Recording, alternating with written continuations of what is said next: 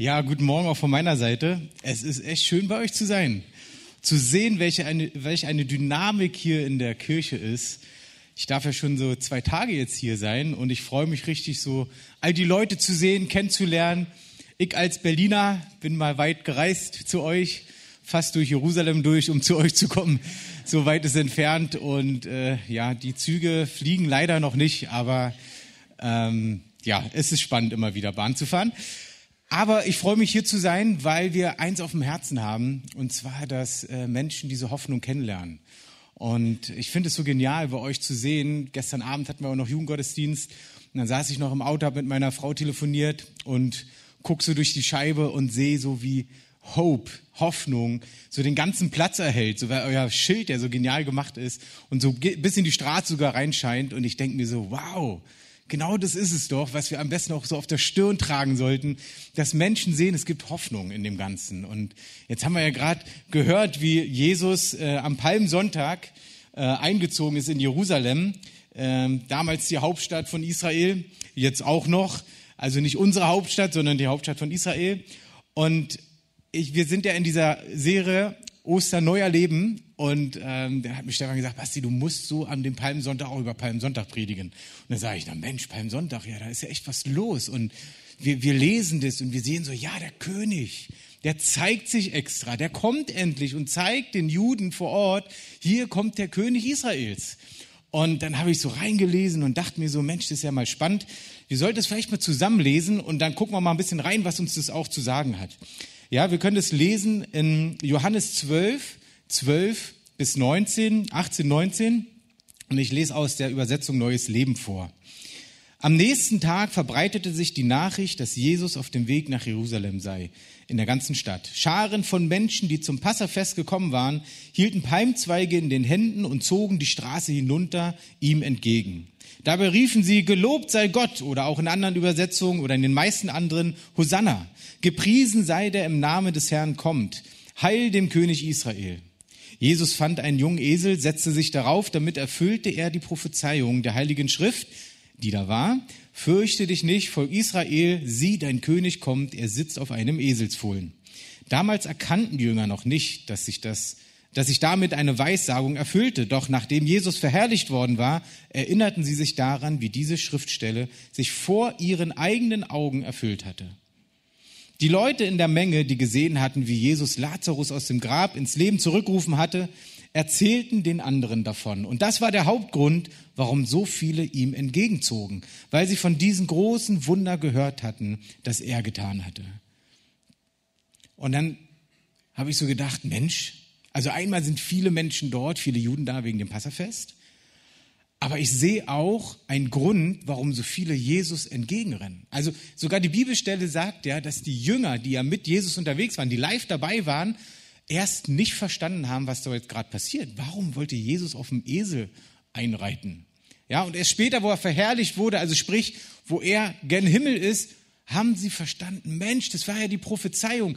Das heißt, das war gar nicht den Menschen dort vor Ort bewusst, dass es gerade um eine Prophezeiung geht, die sich erfüllt sondern wir lesen in den Versen 17 und 18, die ihr gerne nochmal anzeigen könnt, die Leute in der Menge, die gesehen hatten, wie Jesus Lazarus aus dem Grab ins Leben zurückgerufen hatte, erzählten den anderen davon. Und das war der Hauptgrund, warum so viele ihm entgegengezogen, weil sie von diesem großen Wunder gehört hatten, das er getan hatte. Das heißt, Menschen, die dabei waren, wo Jesus so ein unglaubliches Wunder getan hat, jemand, der gestorben ist, Lazarus, der schon in der Höhle war, wo die Bibel sogar sagt, der roch ja schon so ein bisschen, weil er schon so halb verwest war, kam da raus wie so eine Mumie umwickelt und es war vielleicht erstmal ein bisschen gruselig, aber der war wieder zum Leben erweckt. Jesus tat dieses Wunder und Menschen, die dabei waren, haben das plötzlich rumerzählt, überall. Sie haben davon bezeugt, was Jesus getan hat und gesagt, ey, das muss der König sein, das ist Jesus, das ist der Messias. Und das sprach sich rum zu den Menschen, die eh schon da waren für dieses Fest. Und dann hörten sie, er kommt. Und dann, das war der Grund, warum sie sagten, ey, wenn der kommt, der so eine Wunder tut, den wollen wir sehen, da wollen wir hin. Und deswegen sind sie hingezogen, ihm entgegen, haben ihn gefeiert. Und da gibt es ja noch ein paar andere Bibelstellen dazu mit Palmzweigen und die Kleider haben sie hingelegt, um ihnen den Weg zu bahnen. Und ich sehe in dem Ganzen einen ganz entscheidenden Punkt, auch für uns, für mich als Christ, dass die Leute Hunger hatten, ihn zu sehen, Weil sie von ihm gehört hatten, vorher schon. Die haben das damals noch gar nicht verstanden, um was es eigentlich geht mit Jesus. Ich, also ich glaube, ich verstehe manchmal auch noch nicht so richtig alles, was Gott und Jesus alles getan hat. Es ist so unglaublich, ist gar nicht greifbar, so vom Kopf her. Wir glauben daran, aber wir können es jetzt auch nachlesen. Damals gab es das Neue Testament noch gar nicht. Es wurde gerade erst gelebt. Wir können jetzt nachlesen, wie so ein Bericht, ja, äh, ja, und Jesus ist dort eingezogen als König von Israel. Und wir so, yeah, come on, König von Israel. Das haben die damals noch gar nicht so verstanden. Aber was sie verstanden haben, ist von den Menschen, die gesehen haben, wie Gott diese Wunder, wie Jesus diese Wunder getan hat, dass sie anderen davon erzählt haben. Und deswegen waren die anderen interessiert und kamen und kamen und guckten und guckten. Und wisst ihr, das ist so ein spannendes Thema, auch für mich, auch für uns als Werk. Ich arbeite für Go Movement und für No Limit. Und unser Herz ist es, dass wir als Christen so ganz normal genau das bezeugen könnten. Ey, Jesus tat ein Wunder in meinem Leben. Du musst den kennenlernen. Und zwar nicht nur im Gottesdienst, sondern auch bei mir zu Hause. Da habe ich jetzt vielleicht keine Palmzweige, aber mein Herz ist voller Palmzweige und wedeln dem König zu. Aber Jesus hat ein Wunder in meinem Leben getan. Hast du das noch nie gehört, dass Jesus sowas tut? Komm, ich zeige ihn dir. Komm, er ist wirklich da, heute noch. Er begegnet den Menschen. Und, und ich weiß selber, wie herausfordernd es sein kann. Ja? Ich konnte das früher gar nicht. Ich bin frisch zum Glauben gekommen, erst mit 22. Ja, ist jetzt gute 20 Jahre her. Aber ich wusste überhaupt nicht, wie soll ich das den anderen Menschen erzählen? ich wirkte dabei manchmal etwas äh, komisch. So, weil Gott hat so mein Leben, so meine ganze Werte, die ich vorher hatte, komplett umgekrempelt. Ich wusste plötzlich, was richtig ist und was falsch ist und habe das versucht, den anderen auch so zu erklären. Nee, also so wie du lebst, ist nicht in Ordnung. Oh, du lebst schon mit deiner Freundin in einer Wohnung zusammen. Das geht aber nicht, seid ihr noch gar nicht verheiratet. Und was dann alles kam, so diese ganzen Moraldinge, die wir als Christen ja, sobald wir mit Jesus unterwegs sind, in der Bibel finden, wie haben wir ein erfülltes Leben? Wie sollen wir heilig leben? Und es ist ein Weg, das weiß ich. Aber wir versuchen es dann manchmal gleich schon allen Menschen, die auch noch nicht mal an Gott glauben, genau dasselbe zu sagen. Und die wundern sich, was will der jetzt von mir? Ich verstehe das nicht. Wie auch? Sie haben den Geist Gottes noch gar nicht in sich. Wisst ihr, wir haben eine Studie gelesen, die ist von Reis Brooks, die hat er gemacht, und zwar, dass Christen ähm, über 90 Prozent aller Christen im Alltag nicht mit Menschen über Jesus sprechen. Und, und das hat mich erstmal so geschockt und dann dachte ich so, ja, warte mal, ich kenne das ja auch.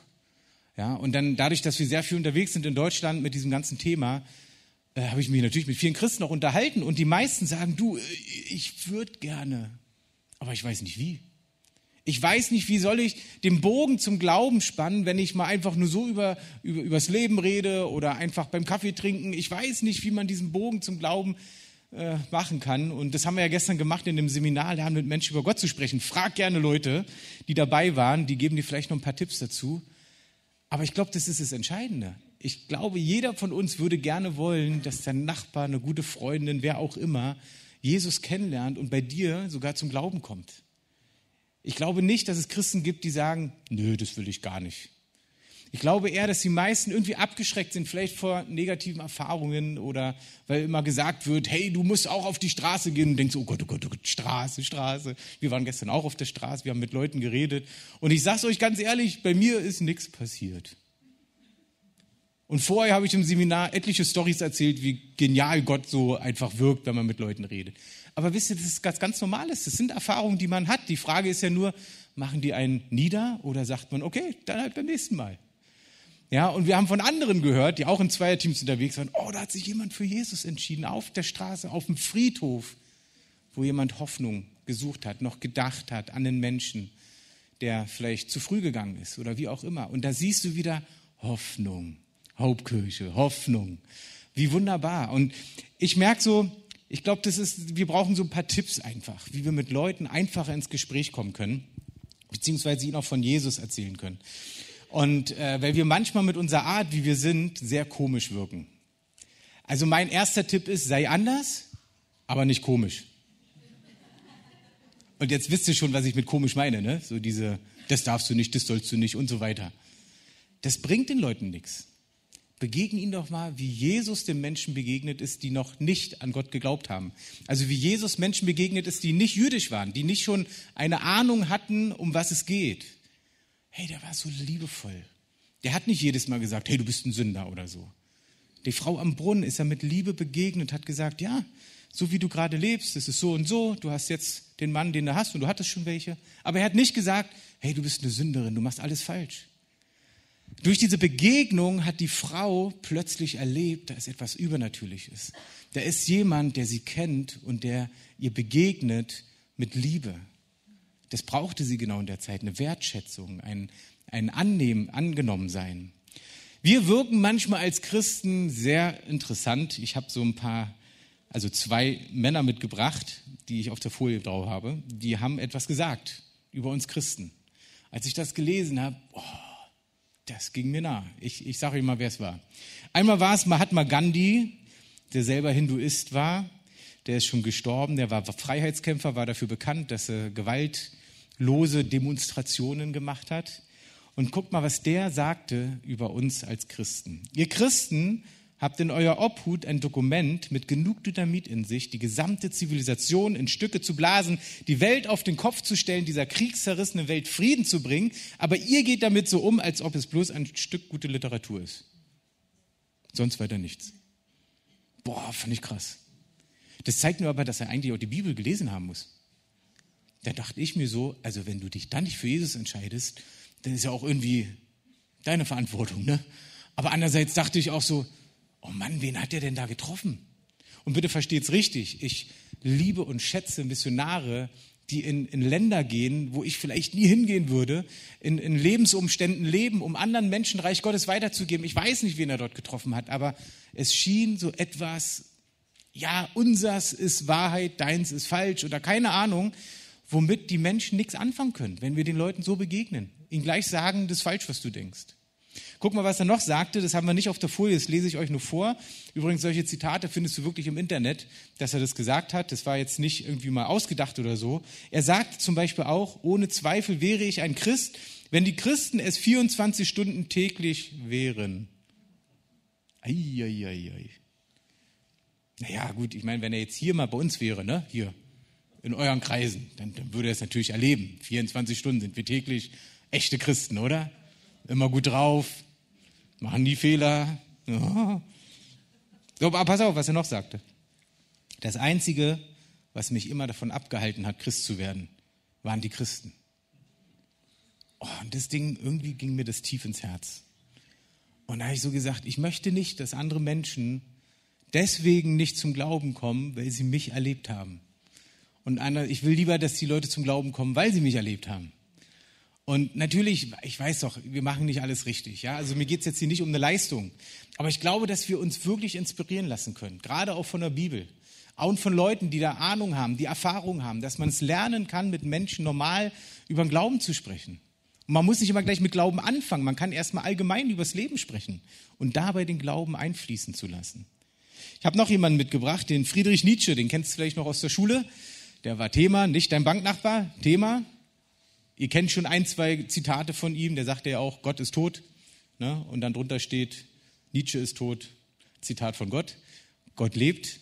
Aber er sagte auch, die Christen müssten mir erlöster aussehen, bessere Lieder müssten sie mir singen, wenn ich an ihren Erlöser glauben sollte. Auch so eine Aussage, wo ich so dachte, ey, Kollege, komm mal hierher.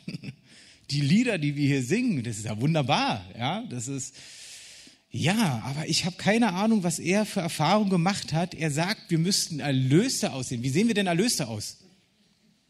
Also wir als Pfingstcharismatiker, wir können es, glaube ich, ja, wir können immer schön grinsend durch die Welt gehen, weil der Heilige Geist ist ja immer mit uns und lässt uns grinsen und strahlen und nee, ist gar nicht so, ne? Ich glaube, er würde es gerne, dass wir immer strahlen, aber wir sind ja auch einfach Menschen, die Lebenssituationen haben, wo es uns auch mal nicht gut geht hey, können wir total ehrlich mit sein. Wir tun doch nicht so, als wenn alles besser ist, nur weil wir mit Jesus leben, sondern wir können den Menschen sagen, hey, ich kenne so eine Situation auch. Das hat mich auch fertig gemacht, aber ich habe jemanden, mit dem ich drüber reden kann, der mir die Kraft gibt, durch diese Situation durchzugehen. Und dann muss ich nicht immer so tun, als wenn ich gut drauf bin. Ja, ich bin auch mal traurig. Ja, ich bin auch mal sauer. Aber ich merke, wie Gott mich in diesen Zeiten äh, stützt und hält und durchführt. Auch das ist komplett ehrlich einfach. Also, wie können wir es machen? Klar, man kann einen Kurs teilnehmen, ein Seminar, aber man kann sich vielleicht auch inspirieren lassen von anderen Menschen. Ich habe nämlich ein Video mitgebracht, was, was äh, keine Ahnung, wer das genau war, wer das hergestellt hat. Aber dieses Video, das trage ich ins ganze Land mit, egal wo ich bin, weil mich das selber so inspiriert hat, einen Unterschied zu machen. Ich sag mal, Film ab. Jetzt versteht ihr, warum ich das Video so mag. Zu sehen, was man durch leichte Unterschiede, wie man Menschen positiv beeinflusst, dass sogar die Verkäuferin, die vorher so ein bisschen griesgrämig war, sogar einem Kunden danach noch was extra gratis mitgibt, was sie vorher nie gemacht hat. Ja, oder die, die Tochter, die einfach durch das Geld einfach anfangen kann zu lernen und es dann später der Mama beibringt. Und dann dachte ich so, Mensch, wer hat denn dieses Video gemacht? Und dann habe ich rausgefunden, dass das gar kein christliches Video ist, sondern es ist ein Werbevideo einer asiatischen Versicherungsfirma. Und ich dachte so, äh? also wenn die sogar wissen, wie man sein Umfeld ein Stück weit mehr verändern kann. Wie viel mehr? Ja, und jetzt ist so ein bisschen Appell, ich weiß, aber es ist einfach so. Wie viel mehr müssten wir, die Jesus im Herzen haben, wissen, wie wir unser Umfeld verändern können? Und da geht es nicht um irgendwelche Predigten, da geht es nicht um irgendwelche, du machst alles richtig, sondern es geht darum, dass du anders zu den Menschen bist, als die Welt draußen ist, ohne dabei komisch zu sein den Menschen zu dienen, sie zu lieben, sie, ihnen zu helfen, wo auch immer du kannst. Und manchmal ist es nur eine Kleinigkeit. Aber was daraus entstehen kann, das kannst du vorher noch gar nicht einplanen. Könnte euch etliche Geschichten darüber erzählen, was allein durch Höflichkeit, durch Liebe den anderen Menschen gegenüber dadurch entsteht, was Gott tut bei den Menschen. Auch wenn Menschen anders denken als wir, anders glauben als wir. Mensch, dann wollen wir denen immer gleich sagen, ja, das ist alles falsch, das stimmt nicht. Die einzige Wahrheit ist Jesus. Und ja, daran glauben wir, bin ich auch der Meinung. Aber die Frage ist, wenn du jemandem sagst, du denkst und glaubst falsch, das andere ist richtig. Das haben wir in den letzten zwei, drei Jahren mitgekriegt, wie die Leute darauf reagieren. Wenn du ihnen sagst, nee, das ist falsch, was du denkst. Aber wenn du sie mitnimmst und ihnen davon erzählst, wie du Gott erlebt hast, dann haben sie die Chance zu sagen, Mensch, eigentlich ist es doch genial, was du da erlebt hast. Vielleicht ist da ja was dran. Und wenn du dann noch gelernt hast, das weiterzugeben, zu erzählen, deine eigene Geschichte, dann auch, wie das wirklich ist, was Gott von Anfang an wollte, das Evangelium mit Menschen zusammenleben und mit ihm wirklich in Harmonie leben, dass ohne Krieg, ohne Krankheit all das möglich ist. Wenn du das auch noch kannst, mega. Aber bezeuge doch erstmal, von dem, was du mit Gott erlebt hast. Das haben die damals gemacht, am Palmsonntag. Die haben einfach erzählt, was Jesus mit Lazarus gemacht hat. Und dann waren die alle drauf, das will ich sehen, den will ich sehen. Wer hat es gemacht? Wunderbar. Wie wir von dem Mädchen gehört haben, hey, vielleicht macht er ja noch ein Wunder. Das wäre doch Hammer. Ja, und Gott macht noch Wunder durch dich, wenn du für Menschen betest. Weißt du, manche fragen mich, ja, aber Basti, was soll ich denn machen, so auf der Arbeit und so, die Leute, hm, ist doch voll peinlich. Ja, Leute, das ist nur in unserem Kopf. Du kannst doch mal jemand auf Arbeit zum Beispiel, wenn der müde, Montagmorgens, du siehst so, oh Mensch, die Person sieht ein bisschen fertig aus. Bitte ruf doch nicht durch den ganzen Raum, Mensch, wie süß denn du heute aus? Was hast denn du gemacht? Sondern du denkst dir so, der Heilige Geist hilft dir ja übrigens, ne? Du denkst dir so, Mensch, die Person lade ich mal heute Mittag zum Kaffee oder zum Mittagessen ein. Mensch, das sind ein paar Euro, die man da investiert. Dann sitzt man zusammen, dann isst man zusammen, dann fragst du vielleicht, Mensch, wie ist für dich die Arbeit gerade? Dann redet man so ein bisschen und dann kannst du sagen, Mensch, sahst heute Morgen ein bisschen müde aus, wart ihr unterwegs, habt ihr was unternommen am Wochenende? Ah, nee, nee, du, bei uns ist gerade echt Drama zu Hause. Oh, echt Drama, was ist passiert? Ihr werdet merken, wenn ihr offen seid für Menschen, werden sie anfangen, dir zu erzählen, wie es ihnen geht. Und wenn du dabei hörst, was für Not sie haben, dann kannst du eine Antwort sein. Du hast vielleicht nicht auf jede Frage eine Antwort, aber du kannst sagen, oh Mann, ey, sowas kenne ich auch. Komm, dann bete ich mal für dich, dann segne ich dich, spreche gute Worte über die Situation aus, dass da wieder Frieden reinkommt. Und äh, ja, okay, was heißt es? Na, ich spreche gute Worte aus. Ah ja, das ist gut. Also betest du einfach. Und dann wunder dich doch nicht, wenn die Leute ein paar Tage später wiederkommen und sagen, ey, du hast doch neulich für mich gebetet. Du wirst nicht glauben, was passiert ist. Und du so, hm, doch, ich glaube das. Innerlich so schon, ne? Oder es kann auch sein, dass sie sich gar nicht darauf ansprechen, aber sagen, ey, neu, ich hast doch für mich gebetet. Ähm, ich hätte da noch was. Und dann sagst du so, äh, ja klar, ich bete immer, wenn du willst. Aber weißt du, was noch besser ist? Wenn du direkt selber mit Gott reden kannst. Das ist nur möglich, wenn du mit ihm zusammenlebst. Und schon kannst du erklären, dass über Jesus die einzige Möglichkeit ist, mit Gott verbunden zu sein. Und wer weiß, was daraus entsteht. Also ihr seht, es ist viel einfacher manchmal, als man denkt. Und ich möchte euch eine Situation erzählen. ähm, obwohl erstmal gebe ich euch die Bibelstelle, die, die mein Leben verändert hat. Apostelgeschichte 2, und dort wird beschrieben, wie nach dem Ausgießen des Heiligen Geistes sich die erste Gemeinde gebildet hat. So 3000 Menschen kamen zum Glauben und sie haben sich aufgeteilt in den ganzen Häusern. Sie verkauften Sachen untereinander, damit sie welche unterstützen können, die zu wenig Geld hatten und so weiter. Vielleicht kennt ihr die Stelle. Aber der letzte Satz, der letzte Vers dieses Kapitels endet so. Vers 47. Sie lobten Gott und waren im ganzen Volk geachtet und anerkannt.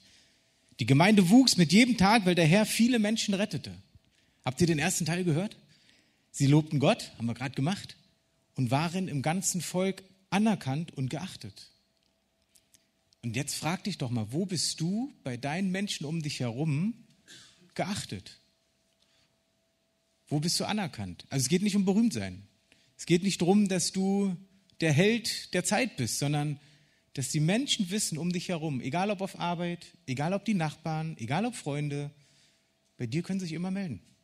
Bei dir wissen sie, wenn du was versprichst, dann machst du das auch.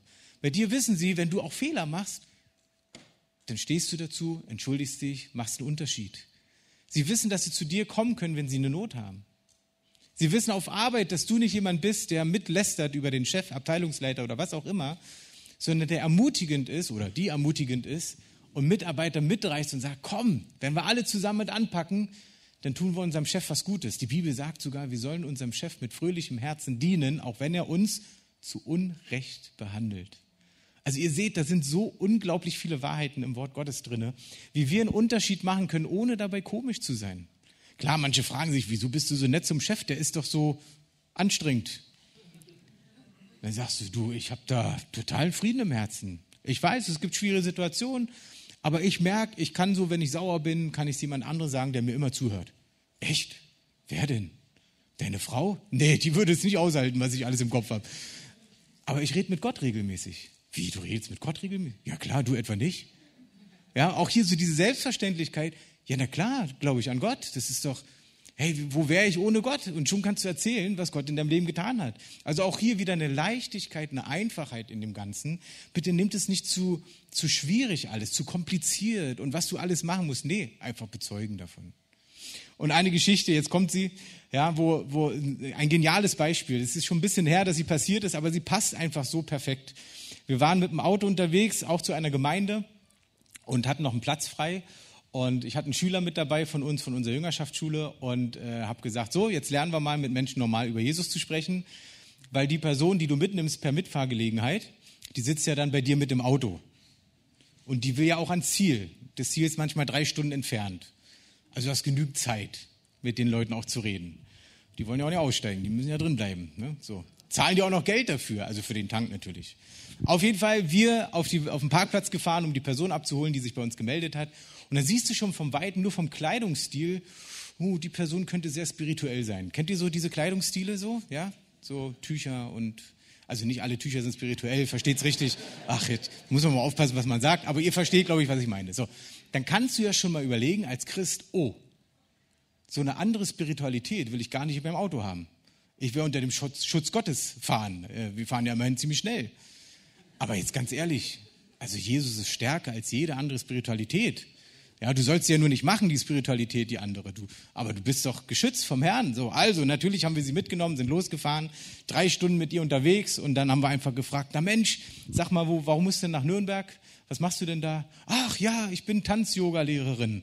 Ich gebe jedes Wochenende dort Yoga-Unterricht denkst du so, okay, wie reagierst du jetzt da drauf? Ähm, du kannst ja mal über fragen, äh, ob sie eigentlich weiß, was sie da macht, also mit wem sie da und was da alles für Mächte dranhängen. Also ich weiß nicht, wie du zu dem Thema stehst. Ich selber komme ein bisschen aus dem Background und habe mich informiert und ein Guru aus Indien hat ganz bewusst gesagt, dass wir Europäer zwar oft diese Übungen einfach machen, weil wir denken, es ist gut für unseren Körper. Ich sage dir als Reha-Sporttrainer, manche Übungen sind nicht gut für den Rücken, aber okay. Ähm, aber eigentlich ist jede Übung, die ihr macht und die Haltung, die ihr dann habt, verherrlicht ihren Hindu-Gott mit. Sage ich, okay, aber viele denken doch eigentlich, sie machen nur die Übung. Er sagt, so ist es. Also geh mal mit dem Thema, guck mal selber nach für dich, dass du da für dich eine eigene Meinung findest. Aber das war mein Background, ja, dass ich mit der Frau unterwegs war. Und dann dachte ich so, na Mensch, ich kann dir jetzt ja nicht sagen, dass das alles nicht gut ist. Dann verliere ich sie ja sofort. Also habe ich gefragt, na ist ja spannend, wie bist du denn dazu gekommen? Und dann hat sie erzählt. Und dann habe ich gesagt, und hast schon mal richtig was erlebt? So, naja, also es macht halt Spaß, aber wie meinst du mit erlebt? Naja, und wenn du öfters mit Menschen redest, dann kommst du in eine gewisse Gewohnheit, ja, und wirst auch flexibler, so mit bestimmten Fragen stellen und so. Und dann kam mir plötzlich so ein Sinn und sag so, naja, also wir sind halt auch voll spirituell. Und dann sagt sie, ach echt? Wieso? Ja, volle Kanne spirituell, volles Rohr. Wie echt? Und, und was heißt es? Und dann haben wir einfach erzählt, was Gott in unserem Leben getan hat. Und die so, boah, ist ja krass. So, ich habe Heilung erlebt und so weiter. Und so bin ich zum Glauben gekommen. Und dann sagt sie, Mensch, das ist ja fast so wie bei einem guten Freund von mir. Der ist Moslem. Das ist ja fast das Gleiche. Dann überlegst du wieder, ne, warte mal, wie sagst du denn das jetzt? Ähm, jetzt willst du auch wieder nicht diskutieren, ne? Also, also habe ich gesagt, du, äh, bevor wir diskutieren, weißt du, ich musste Gott erleben, um an ihn glauben zu können. Und sie sagt, warum auch immer, ja, hast du recht, stimmt. Sag ich, ja, das ist doch gut. Willst du auch Gott erleben? Sagt sie, ja. Sag ich, okay, gibt es irgendetwas, wofür wir beten können? Ja, wo es ein Wunder braucht oder was auch immer. Und sie so, ja, du, ich habe so schlimme Knieprobleme, so Schmerzen, dass ich manchmal keinen Tanz-Yoga-Unterricht geben kann. Naja, jetzt überlegst du wieder. Was machst du denn jetzt? Wenn du sie jetzt heilst, dann macht sie ja weiter. Willst du ja vielleicht gar nicht, keine Ahnung. Du kannst ja auch komisch reagieren und sagen, tja, das ist dann wahrscheinlich das Gericht des Herrn. und dann überlegst du so, nee, warte mal, Jesus hätte das, glaube ich, nicht gesagt. Kennt ihr diese Bänder noch? What would Jesus do? Ja, war ja auch mal so ein Hype. Was würde Jesus tun? Jesus würde diese Frau in den Arm nehmen er würde sie berühren mit der Kraft Gottes. Er würde sie heilen. Sie würde komplett frei werden.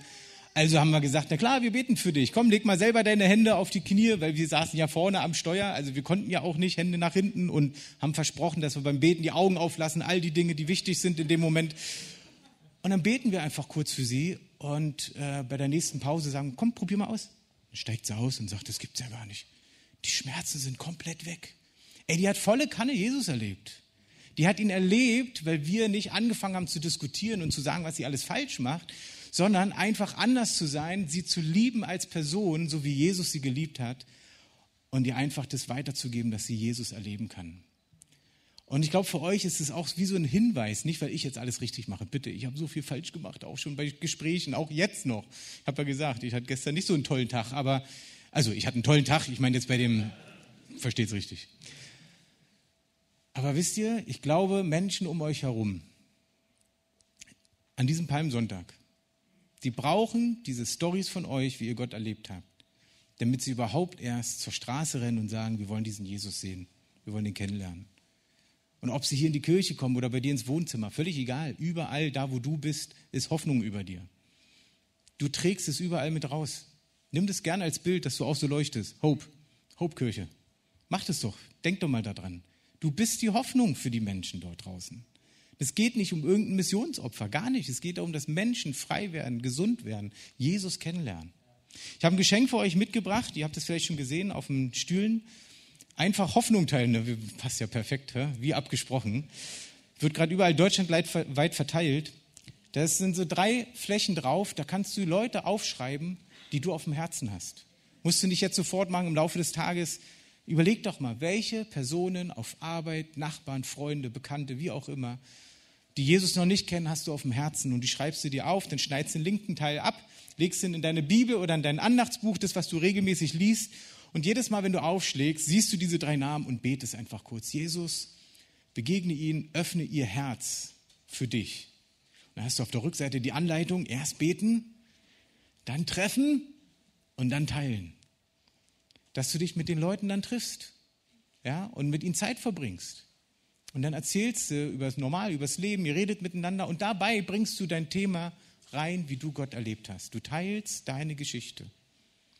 Und wir haben, auch wenn du gestern nicht dabei warst, haben wir euch ein kleines Schmankerl gemacht. Wir haben hier einen QR-Code. Wenn du darauf gehst, kommst du über eine SCM-Seite auf verschiedene Tools, wo du lernen kannst, mit Menschen über Jesus zu sprechen. Also dieses Seminar, was wir gestern gemacht haben, verkürzt in drei Teilen, per, per äh, YouTube kannst du es angucken und auch Inspiration finden, auch von anderen Verbänden und so weiter. Oder auch kleine Materialien, so wie ich jetzt hier für euch auch so Osterhefte mit habe, evangelistische Hefte, die man wunderbar verschenken kann. Leute, ich brauche sowas auch. Ich, ich habe immer sowas mit in der Tasche, um dann mal jemanden, der nett war, in der Bahn oder wie auch immer, sagen, Mensch, du warst jetzt so nett, ich habe noch ein Ostergeschenk für dich. Was ist denn das? Na Ostern, was ist ein Ostern für dich? Schon sind wir voll mit im Gespräch. Manchmal ist es auch nur ein Verschenken. Könnt ihr auch gern mitnehmen, ist nicht so teuer. Und wir haben auch noch ein Buch, ähm, Lerne mit Menschen über Gott zu sprechen. Ich habe nur noch eins übrig, aber ich schreibe gerne Sachen auf. Wir schicken sie euch gerne hinterher, wenn ihr es noch haben wollt. Mir geht es darum, dass du dich einfach aufmachst und einen nächsten Schritt wagst, wo der Heilige Geist sich dazustellen wird, dass du Hoffnungsteilst und dass du erlebst, allein durch das, was du erlebt hast mit Gott, dass Menschen interessiert werden am Glauben. Und du kannst lernen, normal mit Leuten über Gott zu reden. Glaubt ihr auch, dass ihr das könnt? Ich glaube, dass ihr das könnt. Und ich würde gern für euch beten. Und zwar beten, dass Gott euch dafür gebraucht. Lasst uns mal zusammen aufstehen dazu.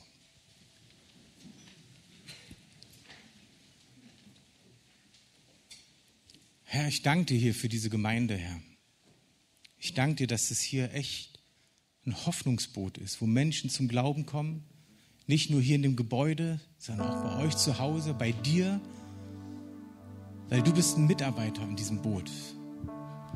Es ist nicht eine Last, sondern es ist eine Ehre, von Jesus erzählen zu dürfen, ihm den Weg vorzubereiten, damit er kommen kann zu den Menschen, weil sie Interesse haben, ihn kennenzulernen. Ich bete, dass eine Leichtigkeit hineinkommt, dass eine Freude hineinkommt, zu sehen, wie Menschen Hoffnung bekommen.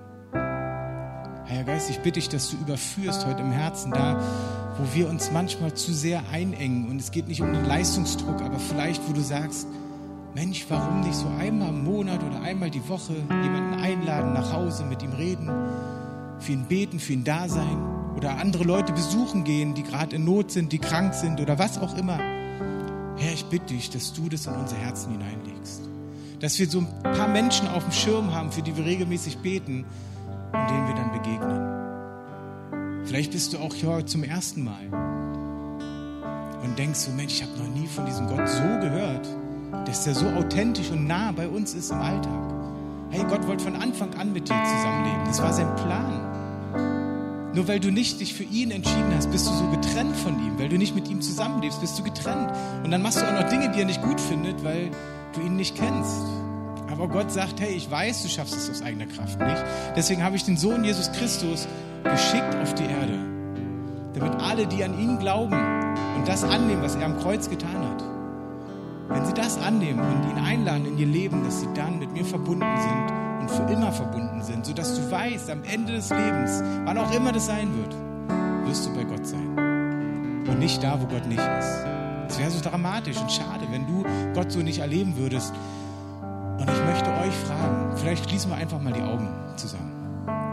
Weil ich glaube, das ist ein wichtiger Moment für die Leute, denen es vielleicht gerade betrifft. Wo du selber noch nie bewusst Jesus in dein Leben, in dein Herz eingeladen hast dass Gott dir gerade diese Möglichkeit gibt und sagt, hey, hier bin ich. Lade mich in dein Leben ein. Und ich möchte gleich fragen, wer das möchte. Und dann beten wir als gesamte Familie zusammen ein Gebet, wo du Jesus in dein Herz einladen kannst. Und dann merkst du schon, du bist gar nicht allein damit, sondern wir, die mit Jesus leben, lieben es, wenn Menschen zur Familie dazukommen. Wenn sie nach Hause kommen, wenn sie zu Gott kommen deswegen ist meine Frage an dich, hast du vielleicht Jesus noch nie bewusst in dein Leben eingeladen? Hast du noch nie das angenommen, was er für dich getan hat? Noch nie gebetet, Jesus, komm und vergib mir. Möchte ich jetzt mit dir zusammen beten. Und wenn es dich betrifft, dann heb doch einfach mal kurz deine Hand. Bei geschlossenen Augen ist jemand da, der sagt oder die sagt, ich habe Jesus noch nie so bewusst eingeladen, aber ich möchte es jetzt tun. Dann heb mal kurz deine Hand hoch.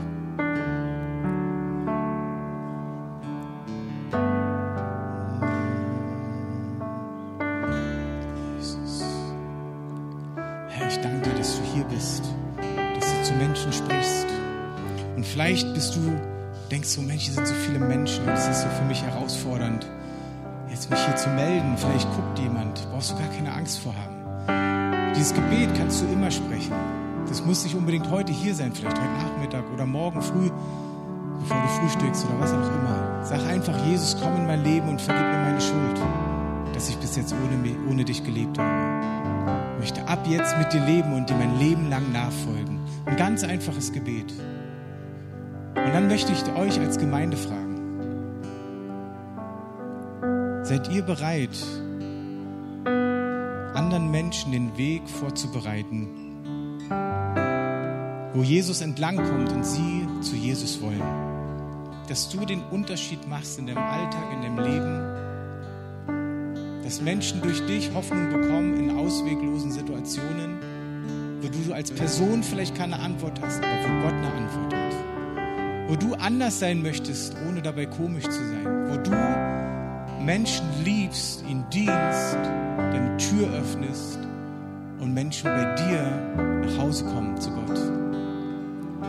Dann möchte ich für diejenigen, die das möchten, einen Segen aussprechen.